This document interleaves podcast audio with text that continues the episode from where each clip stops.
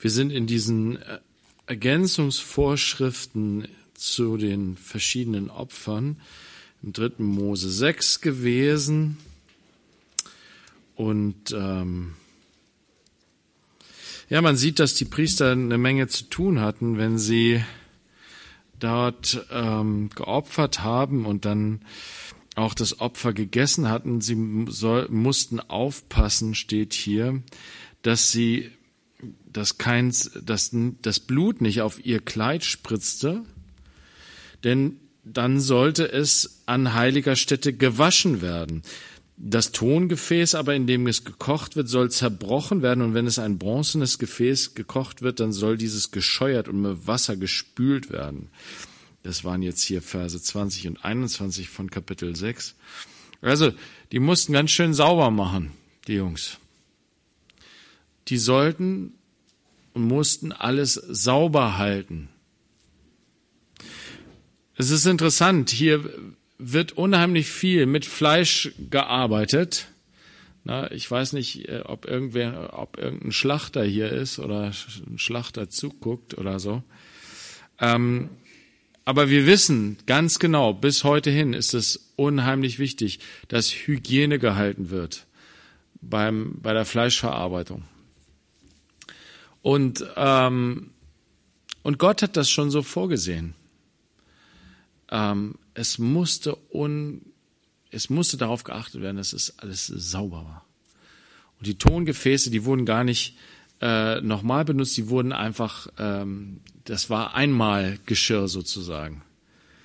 Ja, wobei den Ton konntest du natürlich auch wiederverwenden sozusagen, ne, wiederverwerten. Ähm, und das sieht man immer wieder an bestimmten Stellen, hier, wo es um diese Opferbestimmungen geht, dass obwohl hier nicht davon die Rede ist, dass Gott es darum geht, dass hier Hygiene gehalten wird, ist es, sind aber super Hygienevorschriften, die wir hier finden. Dass zum Beispiel ähm, später wird dann gesagt, dass die Opfer aufgegessen werden sollen am selben Tag. Und bestimmte Opfer konnten auch noch einen Tag später gegessen werden, aber bitte nicht am dritten Tag. Na? Also die ähm, diese ganzen Gedanken dazu, dass, dass man darauf aufpassen muss, ähm, finden sich hier wieder, wie man mit Lebensmitteln umgeht, gerade auch mit Fleisch. Genau. Aber das, was wir gesehen haben in Kapitel 6 und 7, wird es auch nochmal darum gehen, ähm, was in diesen Zusatzbestimmungen sehr betont wird, ist die Versorgung der Priester. Dass sie äh, durch die Opfer mit versorgt waren. Darüber haben wir uns ja auch Gedanken gemacht letztes Mal. Und äh, wir wollen einfach jetzt mal das Kapitel 7 durchlesen und dann werden wir noch mal ein bisschen eingehen auf das ganze Thema, ja, welche Verantwortung die Priester eigentlich hatten mit diesem, mit diesen ganzen Opfergeboten, die Gott ihnen gegeben hat. Kapitel 7, Vers 1. Dies ist das Gesetz des Schuldopfers. Also wir hatten das ähm, Brandopfer, wir hatten das Speiseopfer noch einmal, wir hatten jetzt nochmal das Sündopfer, jetzt kommt nochmal das Schuldopfer. Ab Vers 11 kommt dann nochmal Ergänzungsvorschriften für das Heilsopfer. All diese Opfer haben wir ja schon durchgenommen, da gehen wir jetzt nicht weiter drauf ein. Dies ist das Gesetz des Schuldopfers. Hochheilig ist es, an dem Ort, wo man das Brandopfer schlachtet, soll man das Schuldopfer schlachten. Der Priester soll sein Blut ringsherum an den Altar sprengen und all sein Fett davon soll er darbringen. Den Fettschwanz und das Fett, das die Eingeweide bedeckt und die beiden Nieren und das Fett, das an ihnen und an, das an den Lenden ist und den Lappen über der Leber bei den Nieren soll er es abtrennen. Und der Priester soll es auf dem Altar in Rauch aufgehen lassen als ein Feueropfer für den Herrn. Ein Schuldopfer ist es hier nochmal bei der Beschreibung die Erinnerung daran, ja, bei diesem Schuldopfer, das Fleisch wurde später gegessen. Aber es gab bestimmte Teile, die waren für den Herrn vorgesehen. Als, die sollten verbrannt werden. Und das war das Fett. Ähm, genau. Und äh, in Vers äh, 5 heißt es, Nee, in Vers 6. Alles Männliche unter den Priestern soll es essen. An heiliger Stätte soll es gegessen werden. Hochheilig ist es. Das hatten wir auch letztes Mal gesehen.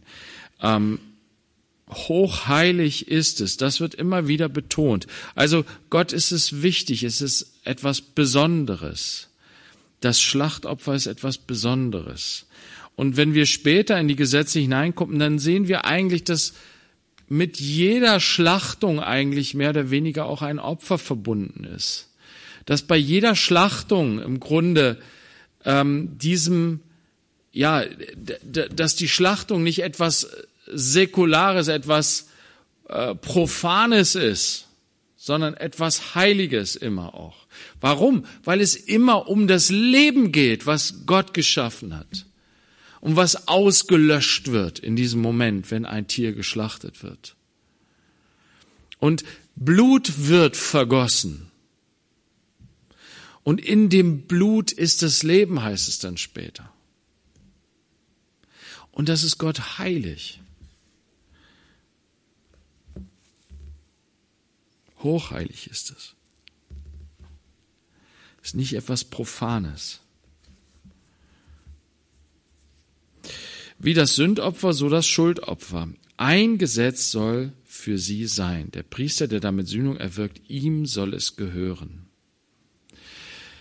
Wisst ihr, diese ganze Sache mit dem Opfer ist deswegen so, so wichtig. Es geht, geht nicht nur um die Frage, wie wir mit Nahrungsmitteln umgehen, wie wir mit Tieren umgehen, sondern es geht Gott darum, dass das alles ein Symbol, ein Zeichen ist für etwas Größeres, etwas Höheres. So wie er gesagt hat, ihr Männer liebt eure Frauen, wie Christus die Gemeinde geliebt und sich selbst für sie hingegeben hat. Ja, Gott hat ein großes Interesse an der Ehe und daran, dass wir als Männer unseren Beitrag in der Ehe beitragen, dass die Ehe nach Gottes Willen geführt wird und Gott darin verherrlicht wird. Und es wird dadurch, dass wir Christus ähnlich unsere Frauen lieben, wie Christus die Gemeinde geliebt hat. Aber Paulus dreht es auch um und sagt, die Ehe, das ist nur ein verweist auf etwas Höheres, etwas Größeres, etwas Wichtigeres, etwas Ewiges. Die Ehe ist etwas, was für diese Zeit ist. Auch die Opfer, die hier dargebracht werden, die Schlachtopfer, das Essen von Fleisch ist etwas, was zeitlich ist. Für diese Zeit fülle ich mir den Bauch damit. Aber es vergeht. Es steht aber für etwas Höheres, deswegen ist es Gott so wichtig, die Schlachtung in den Zusammenhang des Opfers zu stellen. Sich Gott zu nahen tun wir durch ein Schlachtopfer. Blut muss vergossen werden zur Sühnung, weil wir so, wie wir sind, in unserem sündhaften Zustand nicht vor Gott kommen können. Und ja, das Fleisch soll gegessen werden.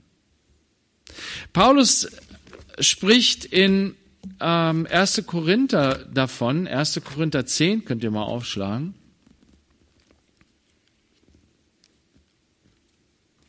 Er greift diesen ganzen Opferritus auf, denn zu seiner Zeit gab es den Tempel ja noch und es wurde noch geopfert und es wurde noch geschlachtet.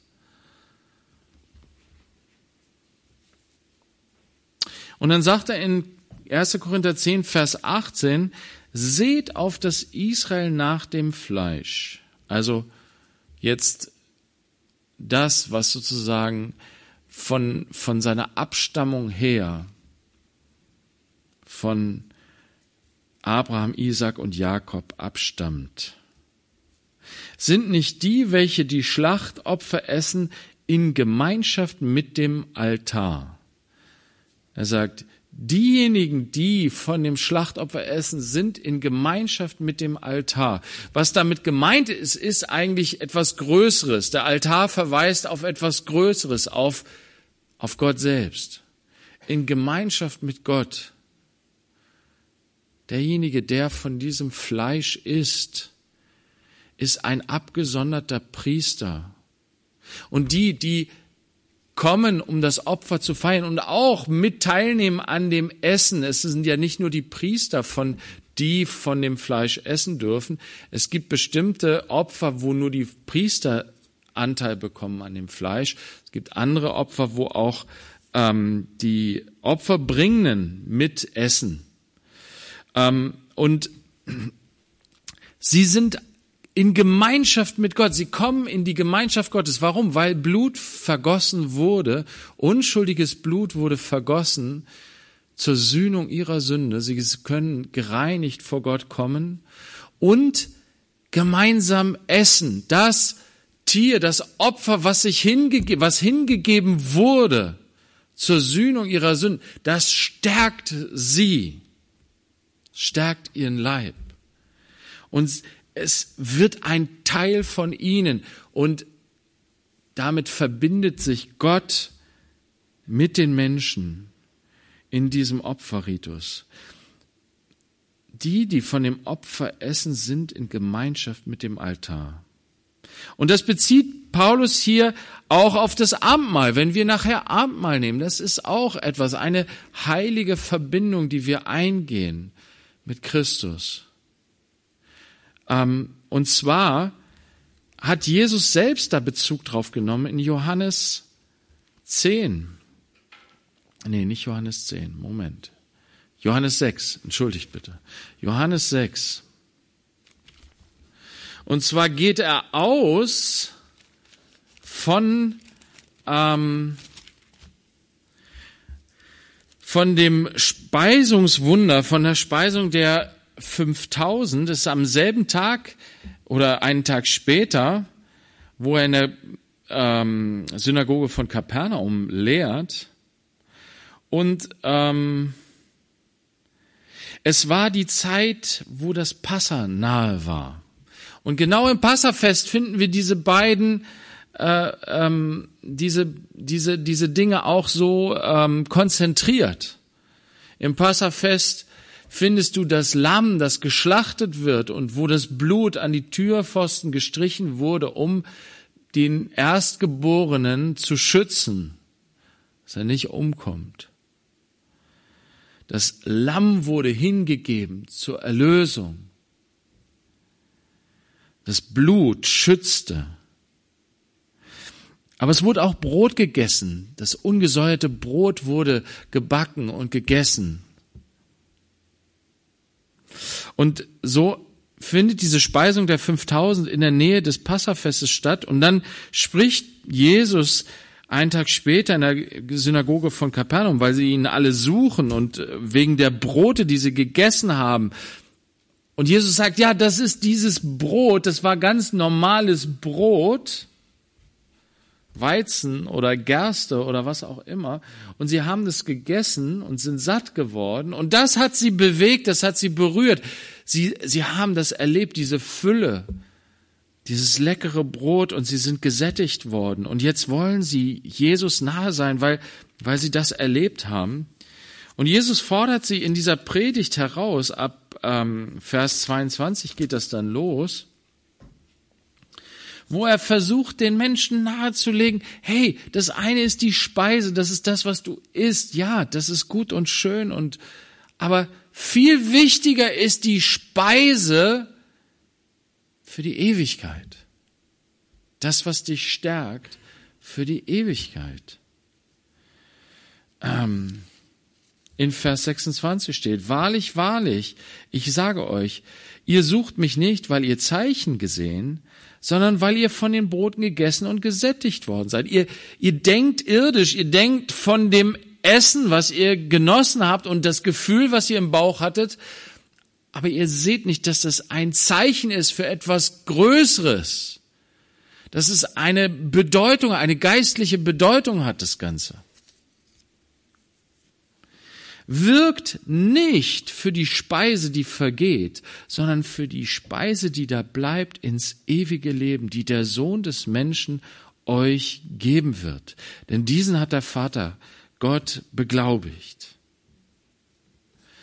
Und er sagt, das, das sollte eure Bestreben sein. Danach solltet ihr euch ausstrecken, nachdem, dass eure Seele gesättigt wird, dass ihr ewige Speise zu euch nehmt. So wie Jesus sagt, sammelt euch nicht Schätze auf der Erde, diese Schätze vergehen, sammelt euch Schätze im Himmel. So sagt er hier, sucht nach der Speise, nicht nach der vergänglichen Speise. Ja gut, okay, was zu essen brauchst du auch, alles kein Ding. Aber Jesus sagt, das ist nicht das Wichtigste, das ist nicht das, was dein Leben prägen und bestimmen sollte. Die Jagd nach dem Essen. Sondern die Speise, die bleibt ins ewige Leben, die der Sohn des Menschen euch geben wird. Und dann geht er weiter in dieser ganzen Lehrgespräch, was zum größten Teil aus Missverständnissen besteht, weil sie ihn einfach nicht verstehen, vielleicht auch nicht verstehen wollen, keine Ahnung. Auf jeden Fall macht er ihnen deutlich, ich bin es, ich bin es selbst. Ich bin das Brot des Himmels, das Brot, was aus dem Himmel herabkommt, was euch sättigt und stärkt für das ewige Leben. Ich bin es selbst. Und dann später wird er noch krasser und sagt, ich gebe mein Fleisch der Welt zu essen. So wie die Opfertiere im Tempel, im Heiligtum, die geschlachtet wurden und die dann gegessen wurden. Und diejenigen, die das Fleisch gegessen haben, haben das Fleisch des Opfertieres gegessen und waren damit in Gemeinschaft mit dem Altar, waren in Gemeinschaft mit Gott gereinigt durch das Blut, was vergossen wurde, und gestärkt durch das Fleisch, was sie gegessen haben. Und er sagt, ja, das ist es. Wer mich nicht isst, wer mein Fleisch nicht isst, der hat keinen Teil an mir. Ich lese es mal hier, wie Jesus es sagt. Hm, Vers 51. Ich bin das lebendige Brot, das aus dem Himmel herabgekommen ist. Wenn jemand von diesem Brot isst, wird er leben in Ewigkeit. Das Brot aber, das ich geben werde, ist mein Fleisch für das Leben der Welt. Die Juden stritten nun untereinander und sagten, wie kann dieser uns sein Fleisch zu essen geben? Da sprach Jesus zu ihnen, wahrlich, wahrlich, ich sage euch, wenn ihr nicht das Fleisch des Sohnes des Menschen esst und sein Blut trinkt, oha, jetzt wird's ganz krass. Blut trinken geht schon gar nicht. So habt ihr kein Leben in euch selbst. Wer mein Fleisch isst und mein Blut trinkt, hat ewiges Leben und ich werde ihn auferwecken am letzten Tag. Denn mein Fleisch ist wahre Speise und mein Blut ist wahrer Trank. Wer mein Fleisch isst und mein Blut trinkt, bleibt in mir und ich in ihm. Wie der lebendige Vater mich gesandt hat und ich lebe um des Vaters willen, so auch wer mich ist, der wird auch leben um meinetwillen. Jesus sagt, das Fleisch, mein Fleisch, das ist die Speise, die euch ewiges Leben bringt, wenn ihr mich esst und trinkt. Und das ist natürlich auch ein Hinweis auf das Abendmahl das Fleisch, sein Leib gebrochen. Das wahre Brot des Himmels ist sein Fleisch für das Leben der Welt. Das Opfertier, das, dessen Fleisch gegessen wurde. Und das Blut, das getrunken wird, ja, es wird natürlich nicht getrunken im, im Opferritus, im Heiligtum. Und da geht Jesus sozusagen darüber hinaus. Er sagt, dies, der Kelch, ne, der, der Traubensaft, der, der, der Wein, das ist mein Blut. Und das zu trinken und das zu essen heißt, Jesus aufzunehmen in mir. Sein, das Brot zu essen heißt ja auch, ne, dass ähm, Jesus sagt, ähm, zitiert Gott und sagt, ähm, der Mensch lebt nicht vom Brot allein, sondern von jedem Wort, was aus dem Mund Gottes ausgeht. Und er ist das Wort, das Fleisch geworden ist. Das Wort zu essen, Gott zu essen, wie er sich offenbart durch das Wort in Jesus Christus, das in sich aufzunehmen, dass es meins wird, ein Teil von mir, dass ich, wisst ihr, wir, wir sind tatsächlich Gott ist wirklich darin extrem. Er sagt, ich möchte dich prägen. Ich möchte dein Denken formen. Ich möchte dein Herz formen. Ich möchte deinen Willen formen. Und zwar so wie mein Sohn. Und das ist damit gemeint, Jesus richtig in sich aufzunehmen, dass er ein Teil von mir wird, dass seine Proteine meine Proteine werden.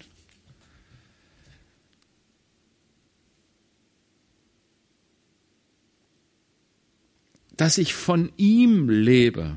Deswegen sagt er, wirkt nicht die Speise, die vergeht, sondern wirkt die Speise, die da bleibt ins ewige Leben. Und das bezieht sich nicht nur auf Essen und Trinken, sondern auch auf das, was wir in uns aufnehmen, wovon wir uns prägen lassen, von welchem Wort, von welchen Gedanken lassen wir uns bestimmen, von was sind wir beherrscht, sind wir geleitet, geprägt. Wisst ihr, wir denken immer, wir sind so schlau, aber all das, was wir sagen, alles, was so aus meinem Mund rauskommt, was aus meinem Hirn so rauskommt, das ist alles etwas, was mir gegeben wurde. Das habe ich mir nicht selbst ausgedacht. Und wenn Menschen sich hinstellen und groß rumtönen, dass sie sich all irgendwas neu ausgedacht haben, da wirst du irgendwo irgendwas finden, wo es schon mal war. Es gibt nichts Neues unter der Sonne.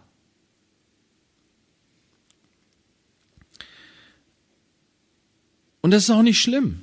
Wir leben in einer Zeit, wo es darauf ankommt, authentisch zu sein, originell zu sein. Aber Gott geht das nicht darum, dass du besonders originell bist. Du bist einmalig, und das soll dir genügen, ganz individuell geschaffen, ganz einmalig. Du bist, niemand ist dir gleich. Ne, singen wir ja in diesem Lied. Ne? Äh, du bist gewollt, kein Kind des Zufalls, keine Laune der Natur, ganz egal, ob du dann, du bist ein Gedanke Gottes. Na, jeder ist verschieden. Alle, die wir hier sitzen, na, wir sind alle total verschieden. Ganz individuell.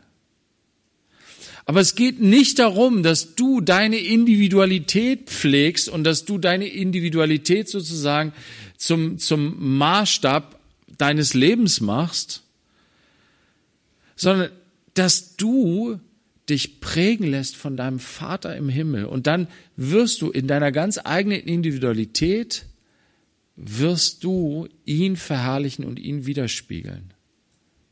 Und dann wirst du zusammengefügt zu einem Leib, durch einen Geist zusammengefügt zum einen Leib, dann bist du nämlich nur noch ein Glied in seinem Leib. Dann bist du nur noch ein Teil von diesem großen Körper. Ein wichtiges, ein einmaliges Teil vielleicht. Vielleicht hast du so einen Zwilling, ne? Der, der kleine, rechte kleine Finger hat so seinen Zwilling im linken kleinen Finger, ne? Aber ansonsten sind die kleinen Finger sind einmalig irgendwie so, ne? Sind nicht zu vergleichen mit dem großen C oder mit dem Knie oder sonst irgendwie, ne? Aber sie sind alle Teil dieses einen Körpers. Ein sozusagen mit eingegliedert. Und das Fleisch, was wir essen, dasselbe Brot, was wir essen, wir sind dieser eine Leib, sagt Paulus in 1. Korinther 10. Also das ist dieses, dieser Ausdruck, dass sie das Fleisch essen, das hat eine tiefe, führt zu einer tiefen Verbundenheit mit Gott und miteinander. Deswegen ist es schön und gut, wenn wir miteinander essen. Oh, möge das doch wieder kommen, dass wir wieder miteinander essen, Stefan. Im Kaffee. Ja. Genau, wir brauchen, wir brauchen, leider nicht, ne. Ja, genau. Genau, genau. So wie die Priester hinterher abwaschen, ne? Die Töpfe schrubben. Das gehört mit zur Priesterarbeit. Ne? Genau. Okay, wir, wir gehen mal zurück zu 3. Mose. Ähm,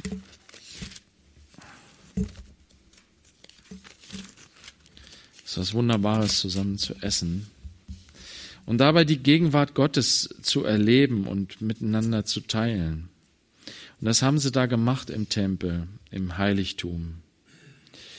So, dann gehen wir mal hier in Vers 8 von Kapitel 7. Und der Priester, der jemandes Brandopfer darbringt, ihm, dem Priester, soll die Haut des Brandopfers gehören, das er dargebracht hat. Und alles Speisopfer, das im Ofen gebacken und alles, was im Topf oder in der Pfanne bereitet wird, dem Priester, der es darbringt, ihm soll es gehören. Und alles Speisopfer, das mit Öl gemengt oder trocken ist, soll allen Söhnen Aarons gehören, dem einen wie dem anderen. Also hier werden die ganzen Priester werden versorgt.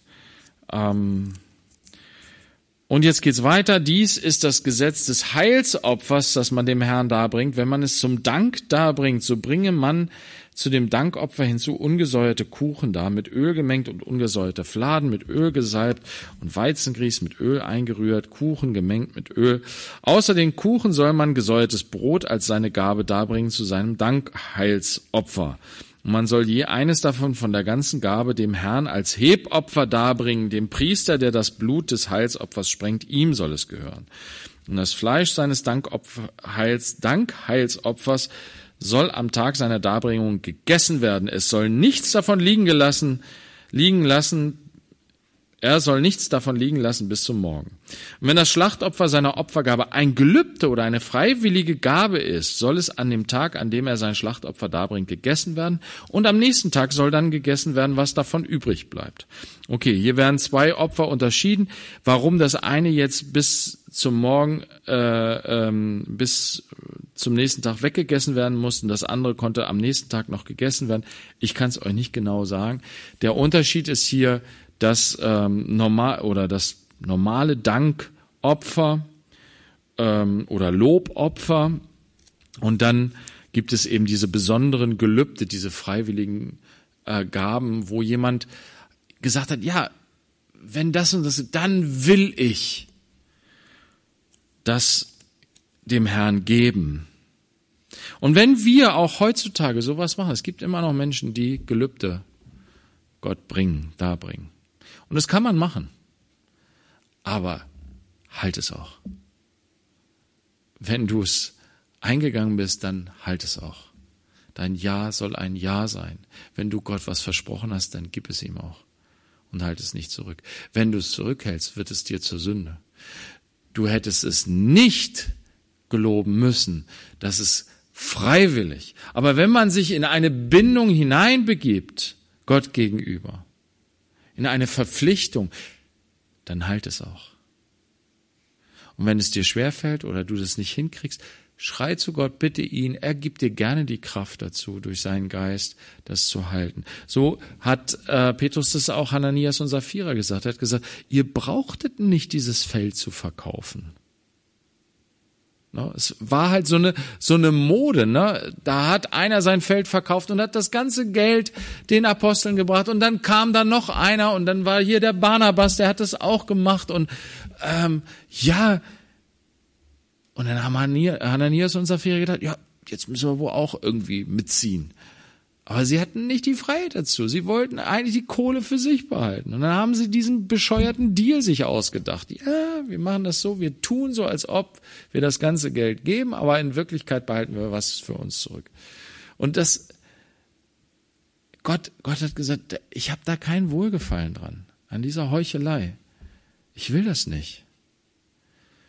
Das ist im Grunde, wie gesagt, das ist, das ist so ein, wenn wir ein Gelübde geben, dann soll es frei. Gott hat einen fröhlichen Geber lieb. Und wenn du ihm was gibst, da freut sich Gott total drüber. Du musst es nicht, du bist frei. Aber wenn du dich entschieden hast, es zu tun, dann tu's. Und halt es nicht zurück. Ähm, Genau. Was aber vom Fleisch am dritten Tag übrig bleibt, soll mit Feuer verbrannt werden. Also das ist ja auch gut so, ne? Am dritten Tag das Fleisch noch essen. Boah. Und wenn vom Fleisch seines Heilsopfers am dritten Tag noch irgendwas gegessen wird, dann wird es nicht mehr als wohlgefällig betrachtet werden. Wer es dargebracht hat, dem wird es nicht angerechnet werden. Aha, also das Gelübde, was du gesprochen hast, du hast das Opfer gebracht nach deinem Gelübde. Du hast es gegessen, du hast es am nächsten Tag noch davon gegessen und am dritten Tag isst du immer noch davon, dann sagt Gott, das ist ungültig. Du musst es nochmal bringen. So wichtig war es Gott, dem Volk Israel beizubringen, dass sie bitteschön nicht dieses Fleisch von diesem Opfer noch am dritten Tag essen, dass er ihnen deutlich gemacht hat, wenn du das wirklich immer noch machst, dann ist es ungültig. Und warum sagt Gott das? Weil wir manchmal so bescheuert sind und genau das machen, was Gott sagt, was wir nicht machen sollen. Ich habe jetzt einen Fall gehabt, wir, wir, haben, wir haben das gehört, äh, eins unserer Kinder in der Schule, da gibt es ein Kind in der Schule, das hat eine super extreme Erdnussallergie. Wenn es nur den Hauch von Erdnuss einatmet irgendwie, kriegt es total den totalen Kollaps irgendwie. Total schlimm für dieses Kind. Ne? Es kann eigentlich nicht zur Schule gehen. So, jetzt hat die Schule sich aber entschlossen, dieses Kind aufzunehmen, für dieses Kind da zu sein und hat die Schule zur erdnussfreien Zone erklärt. Das heißt, es darf keine Erdnuss nirgendwo Erdnusscreme oder sonst irgendwas in die Schule gelangen. Ähm, damit dieses Kind frei zur Schule gehen kann. Das ist ein großes Opfer, was die Schule bzw. die Mitschüler da bringen. Oder naja, so groß vielleicht auch nicht, aber es ist ein Opfer, was sie bringen. Für einen einzigen Schüler. Jetzt haben die das also bekannt gegeben und die ganze Schule ne, sind dabei und haben auch eigentlich gar kein Problem damit. Jetzt haben solche idiotischen Achtklässler mehrere äh, Türgriffe mit Erdnusscreme eingeschmiert. Wie kann man nur so, Entschuldigung, wie kann man nur so sein? Es ist so völlig, ja, menschlich. Deswegen muss Gott hier so reden. Er muss, es reicht nicht, dass er sagt, bitte, liebe Leute, nach dem zweiten Tag, na, dann verbrennt ihr den Rest. Wir denken, ja, das reicht doch. Na? Nein, er muss sagen, und wenn ihr dann am dritten Tag immer noch davon esst, dann ist das, wofür ihr es geopfert habt, um das Gelübde zu erfüllen, das ist ungültig. Manchmal muss wirklich Gott mit uns reden wie die kleinen Kinder, weil wir echt so sind auch. Unreine, Unreines wird es sein. Und die Person, die davon isst, wird ihre Sündenschuld tragen. Und das Fleisch, das mit irgendetwas Unreinem in Berührung kommt, soll nicht gegessen werden. Mit Feuer soll es verbrannt werden. Und was das Fleisch betrifft, jeder Reine darf das Fleisch essen. Und das ist diese Verbindung. Du kannst von dem Fleisch nur essen, wenn das Opfer vorher dargebracht wurde und das Blut vergossen wurde, das Blut an den Altar gesprengt wurde, wenn Reinigung und Sühnung vorgenommen wurde, dann kannst du davon essen. Und das ist ein wichtiges Bild. Wisst ihr, wenn wir an diesen Tisch kommen, um das Abendmahl zu essen, dann kommen wir nicht als Unreine. Wir kommen als diejenigen, die gereinigt sind durch das Blut Christi. Komm nicht als Unreiner an den Tisch des Herrn. Du darfst nicht daran teilnehmen. Unrein sind wir dann, wenn wir in der Bindung zur Sünde stehen und nicht loslassen. Wenn wir aber unsere Sünde bekennen und davon umkehren, dann dürfen wir kommen und teilhaben an dem, an, an dem Abendmahl. Es ist eine Entscheidung. Ich komme zum Abendmahl, weil ich die Vergebung Gottes brauche. Aber die Vergebung Gottes bekomme ich, wenn ich das annehme, wenn ich das haben will, die Reinigung von meinen Sünden.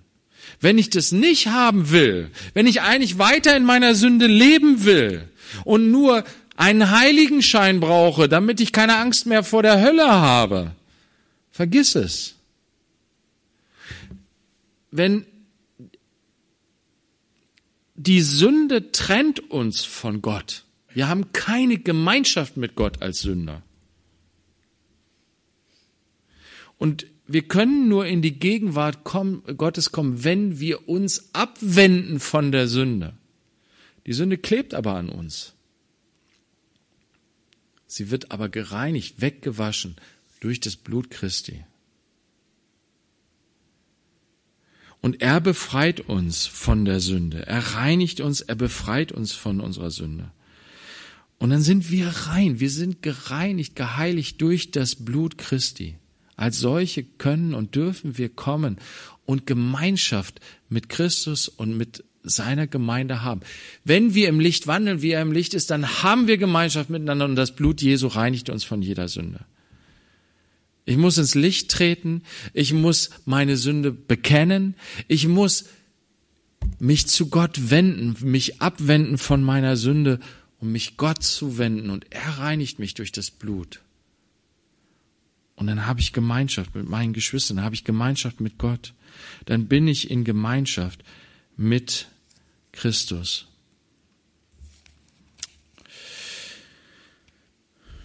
Deswegen sagt Paulus auch, wer nun unwürdig ist, davon zu essen, es gibt eine Art und Weise, unwürdig das Brot zu essen sollen wir nicht tun.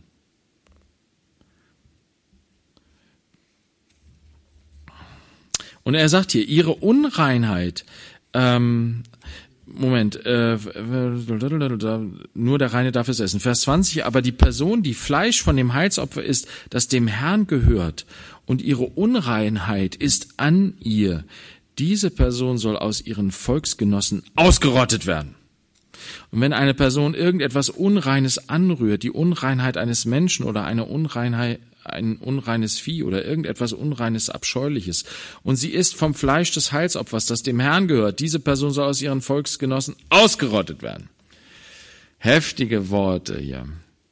Ich gehe erstmal weiter. Und der Herr redete zu Mose, rede zu den Söhnen Israel, alles Fett von, vom Stier und Schaf und Ziege dürft ihr nicht essen. Und das Fett von Aas und das Fett von Zerrissenem kann verwendet werden zu allerlei Werk, aber ihr dürft es auf keinen Fall essen. Denn jeder, der Fett vom Vieh isst, von dem man dem Herrn ein Feueropfer darbringt, die Person, die es isst, soll aus ihren Volksgenossen ausgerottet werden. Das Fett gehört dem Herrn, sagt er hier. Ihr sollt kein Blut essen in allen euren Wohnsitzen, es sei von den Vögeln oder vom Vieh. Jede Person, die irgendwelches Blut isst, diese Person soll aus ihren Volksgenossen ausgerottet werden. Auch das Blut darf nicht gegessen werden. Und der Herr redete zu Mose, rede zu den Söhnen Israel und sage, wer dem Herrn sein Heilsopfer darbringt, soll von seinem Heilsopfer seine Opfergabe dem Herrn bringen. Seine Hände sollen die Feueropfer des Herrn bringen, das Fett zusammen mit der Brust soll es, er es bringen, die Brust, um sie als Schwingopfer vor dem Herrn zu schwingen, und der Priester soll das Fett auf dem Altar in Rauch aufgehen lassen, und die Brust soll Aaron und seinen Söhnen gehören. Die rechte Keule sollt ihr als Hebopfer von eurem Heilsopfern dem Priester geben. Wer von den Söhnen Aarons das Blut des Heilsopfers und das Fett darbringt, dem soll die rechte Keule zum Anteil werden. Denn die Brust des Schwingopfers und die Keule des Hebopfers habe ich von den Söhnen Israel genommen, von ihren Heilsopfern, und habe sie dem Priester Aaron und seinen Söhnen gegeben, als eine ewige Ordnung von Seiten der Söhne Israel. Also die bekommen sehr leckeres Fleisch. Das Brustfleisch, die rechte Keule, das ist schon, das ist schon sehr gutes Fleisch. Ähm, das bekommen dann nur die Priester. Ähm, das ist das Salbungsteil Aarons und das Salbungsteil seiner Söhne von den Feueropfern des Herrn an dem Tag, als man sie herantreten ließ, für den Herrn den Priesterdienst auszuüben, das der Herr geboten hat, ihnen von Seiten der Söhne Israel zu geben, an dem Tag, als man sie salbte, eine ewige Ordnung bei ihren Generationen. Das ist hier sozusagen so ein abschließender Hinweis. Das sind also diese ganzen Anteile, die die Priester bekommen, ab dem Tag, wo sie gesalbt worden sind. Na, es, es geht darum, es geht nicht nur darum, dass du geborener Priester bist, sondern dass du gesalbter Priester bist. Die Geburt alleine macht es nicht. Nein, die Salbung ist das Entscheidende. Dass er zum Priester gesalbt ist.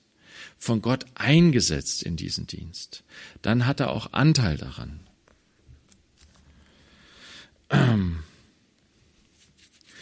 Es reicht nicht der Name. Es gehört die, die Ausrüstung und Aussendung und der Dienst gehört dazu. Das ist das Gesetz für das Brandopfer, das Speisopfer, das Sündopfer und das Schuldopfer und das Einweihungsopfer und das Heilsopfer, das der Herr dem Mose auf dem Berg Sinai geboten hat an dem Tag, als er den Söhnen Israel gebot, ihre Opfergaben dem Herrn darzubringen in der Wüste Sinai. Jetzt ähm, möchte ich einmal kurz nur in den ersten Samuel reingehen. In späteren Zeiten gab es immer wieder Situationen, wo Israel sich überhaupt nicht an das Gesetz Gottes gehalten hat. Und hier ist so eine Situation. Am Ende der Richterzeit, noch bevor es einen König gab und die Israeliten, wie das so schön heißt, machten, was sie wollten, denn es gab keinen König. Da lesen wir von den Priester Eli und seinen Söhnen, die in Silo, wo das Heiligtum stand, die Stiftshütte aufgebaut war, diesen Opferdienst durchführten. Und in Kapitel 2, Vers 12 steht, in 1 Samuel, und die Söhne Elis waren ruchlose Männer, sie hatten den Herrn nicht erkannt. Sie waren Priester, aber sie hatten den Herrn nicht erkannt. Ihnen fehlte die Salbung. Sie hatten den Heiligen Geist nicht. Sie waren trotzdem Priester. Äußerlich, nach dem Fleisch, wie Paulus sagen würde, aber nicht dem Herzen nach, dem Geist nach. Wie viele Menschen laufen in dieser Welt rum und sind eigentlich von der Berufung her, von dem, was Gottes Wort sagt, sollten sie Priester des lebendigen Gottes sein, sie sind aber nur dem Namen nach Christen.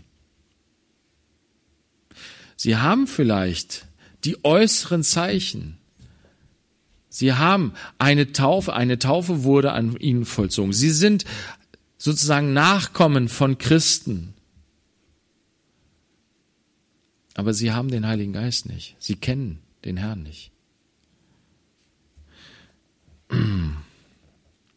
Und die Priester hatten dem Volk gegenüber die Gewohnheit, wenn jemand ein Schlachtopfer darbrachte, kam der Diener des Priesters, während das Fleisch noch kochte, und hatte eine Gabel mit drei Zinken in seiner Hand und stieß in den Tiegel oder in den Kessel oder in die Pfanne oder in den Topf. Alles, was er mit der Gabel herauszog, nahm der Priester damit weg. So taten sie in Silo allen Israeliten, die dorthin kamen. Sogar ehe man das Fett als Rauch aufsteigen ließ, kam der Diener des Priesters und sagte zu dem Mann, der opferte, Gib Fleisch her zum Braten für den Priester, denn er will von dir kein gekochtes Fleisch annehmen, sondern rohes. Wenn dann der Mann zu ihm sagte, lass zuerst das Fett als Rauch aufsteigen, dann nimm dir, ganz wie es deine Seele begehrt, so antwortete er, nein, sondern jetzt sollst du es mir geben, wenn nicht, so nehme ich es mit Gewalt.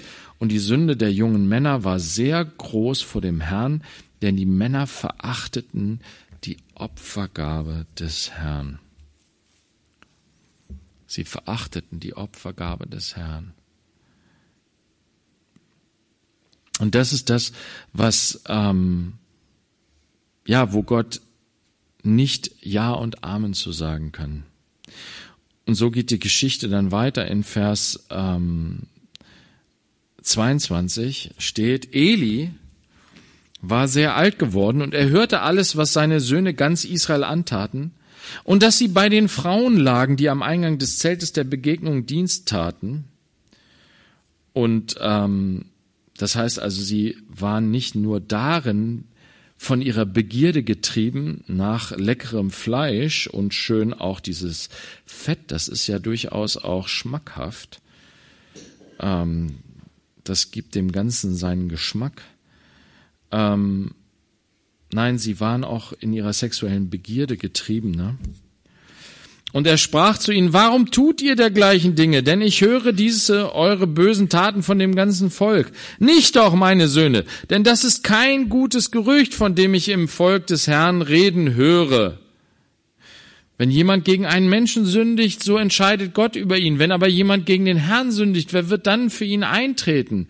Aber sie hörten nicht auf die Stimme ihres Vaters, denn der Herr war entschlossen, sie zu töten. Gott hatte schon sein Urteil über sie gesprochen. Eli sagt zwar was zu seinen Söhnen, aber im weiteren Verlauf wird deutlich, dass das nicht reicht. Im Vers 27 steht, und es kam ein Mann Gottes zu Eli und sagte zu ihm, so spricht der Herr, habe ich mich nicht im Hause deines Vaters deutlich offenbart, als sie in Ägypten im Haus des Pharao waren? Und ich habe ihn aus allen Stämmen Israels mir zum Priester erwählt, auf meinem Altar zu opfern, um Räucherwerk als Rauch aufsteigen zu lassen, um das Ephod vor mir zu tragen. Und ich gab dem Haus deines Vaters alle Feueropfer der Söhne Israel. Warum tretet ihr mit Füßen mein Schlachtopfer um mein Speisopfer, die ich für meine Wohnung geboten habe? Das, was Gott geboten hat hier, den Priestern zu tun, als einen Dienst für das Volk Israel. Er hat sie auserwählt, er hat sie auserkoren, in seiner Nähe zu sein. David wird später dichten in dem Psalm, oh, die, die täglich bei dir im Tempel sind, die haben's gut, die sind immer bei dir, die sind immer in deiner Nähe. Ich wäre auch so gerne ein Priester. David war es nicht und konnte es nicht sein und war oft fern vom Heiligtum. Er hatte na, in, in einem der Psalmen sagt er, oh, ich wäre so gerne einer von den Priestern, die täglich in, der, in Gottes Nähe sein können. Aber diese Jungs hier, die verachten das. Die treten das mit Füßen, dieses wunderbare, großartige Geschenk, diese hohe Berufung auch, das Hochheilige, daran Anteil zu haben und mit dem Volk Israel, das Volk Israel da hineinzuführen in die Gemeinschaft mit Gott. Sie verachten es, um ihren persönlichen Gewinn daraus zu ziehen. Und Jesus sagt, das ist mir ein, das ist dem Vater ein Gräuel, wenn ihr die heiligen Dinge nehmt und sie den Hunden hinschmeißt. Ihr sollt das Heilige, das Wunderbare, das Schöne, was Gott uns gegeben hat, ihr sollt das nicht verplempern, verachten, verschwenden, um einen persönlichen Gewinn daraus zu ziehen. Und da muss ich dran denken, das, das war immer das Herz von Paulus. Deswegen hat Paulus gesagt, damit ihr wirklich begreift, worum es geht, wenn wir Diener Gottes sind, dann geht es nicht darum, dass wir das tun für unseren Lebensunterhalt. Paulus hat den Dienst, den vollzeitigen Dienst nicht als Job betrachtet. Das ist kein Job, wo ich meine Brötchen mit verdiene. Pastor sein, Missionar sein, irgendwie in der Kirche angestellt sein. Das ist überhaupt nicht das, was Gott will mit diesem besonderen Priesterdienst. Er sagt, wir alle sind Priester ob du Vollzeit im Vollzeitdienst bist oder nicht. Und Gott stellt sich zu dir und sagt, ich versorge dich, ich kümmere mich um dich, dass du genug zu essen hast, dass du keine Sorgen dir machen musst, was du anziehen sollst. Aber den Dienst Gottes zu einem Geschäft machen, mich im Dienst Gottes am Ende von meinen eigenen Begierden treiben lassen, und meine Position, die Gott mir gegeben, die, die besondere Autorität, die er den Priestern gegeben hat, auszunutzen und daraus eine Machtposition zu machen, wo ich Gewalt ausübe und meine Begierde befriedige. Es ist so furchtbar, als letzte Woche hier unsere Brüder da waren und äh, aus Sierra Leone und der eine Bruder uns ein Zeugnis gegeben hat, wie furchtbar dass ein Assistenzpastor sich ein elfjähriges Mädchen sich daran vergreift und dieses Mädchen für ihr ganzes Leben schädigt und schändet aus seiner eigenen Lust und Begierde heraus. Und dann am Ende sogar nicht umkehrt, Buße tut, die Strafe, die er dafür auf sich nehmen müsste, trägt, sondern sich freikauft. Seinen guten Namen, seinen guten Ruf, wie Eli sagt hier, ne? Das böse Gerücht zum Schweigen bringt durch ein bisschen Geld. So furchtbar. Das passiert immer und immer wieder. Und wir sind dabei, wir werden das äh, Kinderschutzkonzept demnächst rausbringen. Es darf nicht sein. Wir müssen aufeinander Acht haben. Deswegen hat Paulus auch gesagt, habt Acht aufeinander, ihr lieben Ältesten. Ihr, die ihr hier eine besondere Rolle habt, die ihr eine besondere Aufgabe in der Gemeinde habt. Habt Acht auf euch selbst. Das heißt, wir sollen untereinander aufeinander, wir sollen auf uns selber, ich auf mich, aber ich soll auch auf meine Brüder achten und die auf mich. Wir vertrauen einander total, aber wir misstrauen einander auch total. Und das ist richtig so. Denn meinem Fleisch kannst du nicht vertrauen. Nur wenn das Fleisch gekreuzigt ist, das ist gutes Fleisch. Und darauf müssen wir achten, dass das so bleibt, dass das nicht irgendwann durchdringt und durchbricht, dass das Fleisch nicht übernimmt. Und das gilt nicht nur für uns, die wir in Verantwortung stehen, das gilt für uns alle in unserem Dienst als Priester des lebendigen Gottes.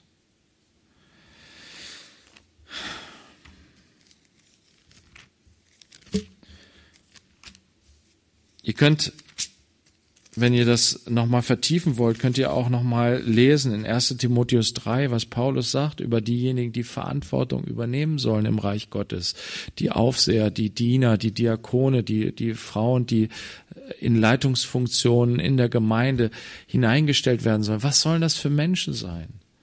Das sollen vor allen Dingen vertrauenswürdige Menschen sein. Wodurch sind sie vertrauenswürdig? Dadurch, dass sie schon mit dem Herrn lange gehen und sich selbst demütigen und bereit sind, im Licht zu wandeln, mit ihrer ganzen Person im Licht zu wandeln.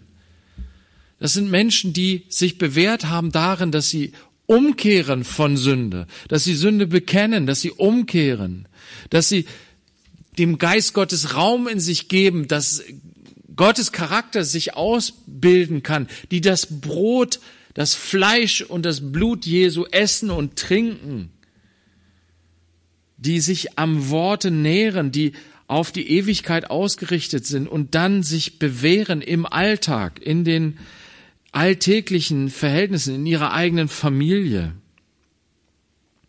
die eben keine Trinker, keine Schläger sind, und das sollen nicht nur die Ältesten, nicht nur die Ältesten sollen keine Trinker oder keine Schläger sein, sondern sie sollen vorbildlich darin sein für alle anderen, die das auch so sein sollen.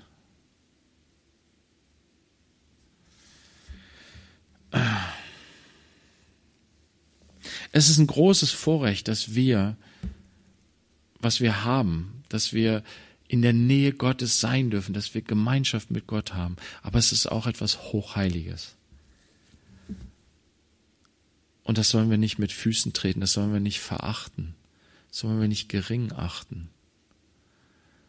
sondern das sollen wir hochheilig auch halten in unseren. Haltet den Herrn Christus in euren Herzen heilig.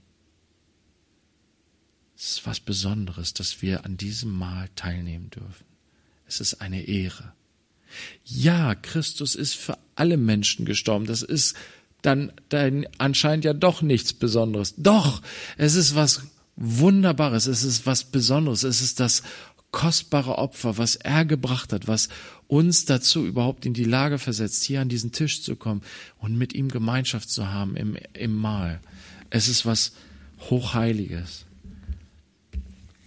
Jesus, wir danken dir dafür. Wir preisen dich für diese Ehre, die du uns zuteil werden lässt, dass wir an deinen Tisch treten können, dass wir teilhaben können, ja, Anteil haben dürfen an dir. Du selbst gibst dich uns hin und um uns Leben zu geben, um uns zu stärken, um uns ja für die Ewigkeit zu stärken und hilft, dass das, was wir essen, was, das, was wir trinken, dass es uns zum Zeichen ist, was uns als Erinnerungszeichen ist, dass du dich ganz hingegeben hast, aber auch, dass wir von dieser, dass wir diese Hingabe in uns aufnehmen, dich in uns aufnehmen, dein Wort in uns aufnehmen, damit wir teilhaben an dir, Anteil haben. Wir können das, deine Hingabe am Kreuz, dein, dein Opfer nur in Anspruch nehmen, wenn wir es essen auch und trinken wenn wir es in uns aufnehmen, wenn wir Ja dazu sagen, wenn wir darin leben und wandeln. So segne das mal jetzt für uns, wenn wir es nehmen, dass es uns wirklich zu einem Erinnerungszeichen ist, deiner Hingabe an uns, aber auch unserer Hingabe an dich. Amen.